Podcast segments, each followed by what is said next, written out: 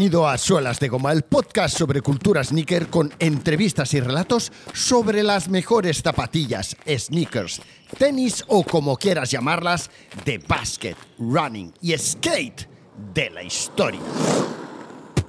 Bueno, bueno, bueno, bueno, bueno. Tras haberos estado hablando de quién es Adolf Dassler, Bill Bowerman, Marquis Mills Converse, etcétera, etcétera, os ofrezco la posibilidad de entrar en un nuevo post, un nuevo artículo en suelasdegoma.fm donde encontraréis una breve descripción, un breve resumen de la historia de estos dioses de la industria, de la cultura sneaker, de como queráis llamarlos. Es vamos, imprescindible yo creo, aparte de muy entretenido, conocer ese, esos, esos pequeños apuntes sobre quiénes son todas estas personas. Es una primera parte de un listado un poco más largo que iré ampliando eh, en unas semanas próximas, eh, pero ya tenemos de entrada a un Adolf Dassler, fundador de Adidas, que utilizó su nickname de Adi, que en lugar de llamarle Adolf, la gente le llamaba Adi. Ese Adi Dassler, de ahí salió el nombre de eh, Adidas. Tenemos a un Bill Bowerman, un cofundador de Nike, entrenador de atletas olímpicos, que, que además ayudó en el desarrollo de eh, zapatillas icónicas de la historia, eh, de, sobre todo del atletismo, lógicamente Nike, ¿no? Las Cortez, etcétera.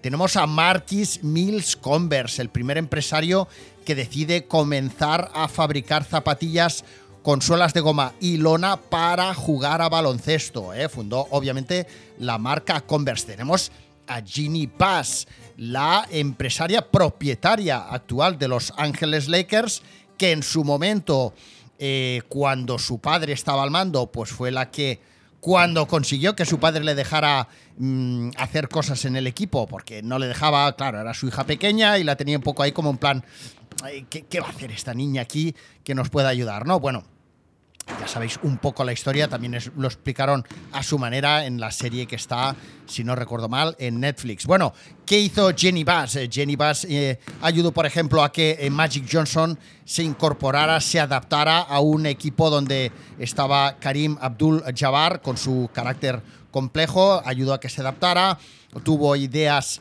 mm, revolucionarias como el convertir ese front row, esas sillas a pie de pista que eran para para la prensa, pues convertirlas en un lugar eh, VIP, donde pudieran eh, estar sentadas estrellas, por ejemplo, de Hollywood y convertirse todo aquello en, en un espectáculo. En fin, aportó muchísimas cosas eh, a, la, a, la, a, la, franquicia de los Lakers. Los Lakers se convirtieron en un show y aquello hizo que la NBA también se transformara en algo mm, más cercano a lo que conocemos hoy día tiempo atrás era un poco más, pues nada, deporte puro y duro, y de hecho en la pista de los Lakers solía estar bastante vacía. Bueno, ¿quién es Frank Rudy? También hemos eh, averiguado un poquito quién es Frank Rudy, esa persona a la que le costó muchísimo convencer a una empresa, a una marca que finalmente fue Nike, que incorporara sus aerosuelas, sus suelas con aire a, en este caso, calzado deportivo. Él empezó intentándolo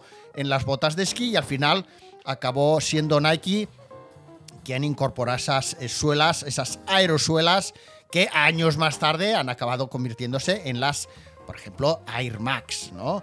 Bien, ¿quién es Paul Litchfield? El creador, de entre otras cosas, de las válvulas inflables Pump de Reebok, que os voy a contar yo de las válvulas inflables Pump que no sepamos muchos, o en fin, eh, el algunos tal vez todavía no lo tengan registrado en su disco duro, pero bueno, ahí está en este listado. Abe Saperstein, la persona que fundó, creó los Harlem Globetrotters. Algo que a lo mejor veis como desde un punto de vista muy de, ocio, de entretenimiento, pero tuvo un papel muy importante en la, eh, en la ayuda a que los jugadores afroamericanos pudieran profesionalizarse, en en dar a conocer el baloncesto a nivel internacional, un deporte, una disciplina, un juego que en aquel momento estaba en los Estados Unidos, pero había muchas partes del mundo donde el baloncesto todavía no se, conocía, pues fue Abe Saperstein a través de los Harlem Globetrotters, de aquellas giras internacionales que hacía, el que fue dando a conocer este deporte y lo divertido que podía llegar a ser jugar a baloncesto.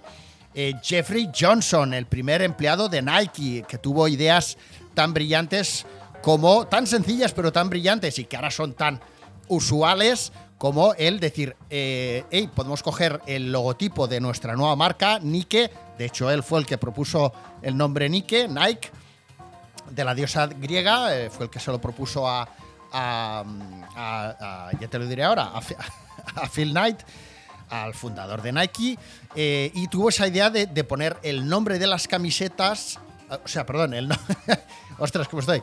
El nombre de la marca Nike a las a camisetas, imprimirlo y regalarlo a corredores en las carreras.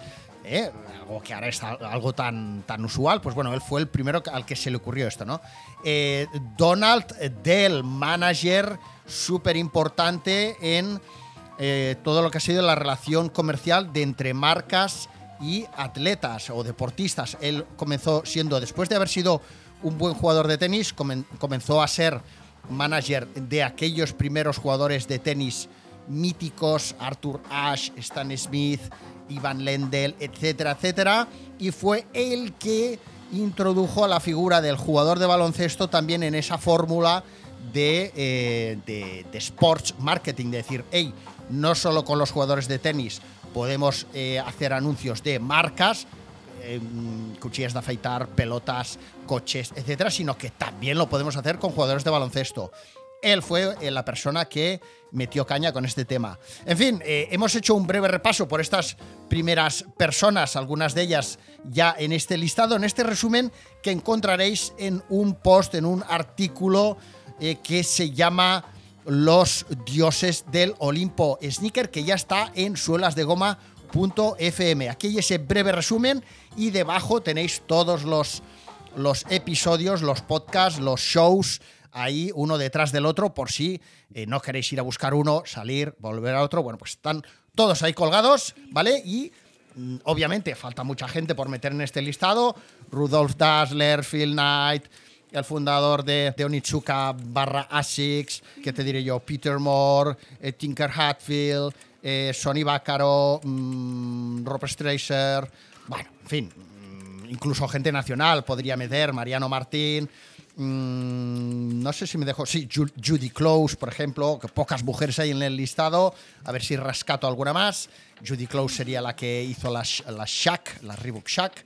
Eh, en fin, bueno, espero que lo disfrutéis y como siempre, mañana más. Y, hey, recordar una vez más, si queréis acceder a contenido exclusivo, etcétera, etcétera, haceros premium, ¿vale? Haceros suscriptores premium de Suelos de Coma, que así me apoyaréis y me ayudaréis a seguir construyendo, fabricando, maquinando nuevo contenido sobre cultura sneaker. Venga, mañana más y mejor. Adiós, adiós, adiós. I, they say you weren't tall enough. All, all the glitter is not gold. Nah, we, yeah, we gonna cook this Sunday. Not reality. All, all the come by. is what you live. You got your new girlfriend? This is family business, and this is for the family that can't be with us. And this is for my cousin locked down. Oh, the answers in us. That's why I spit it in my song so sweet, like a photo where your granny's picture that at your.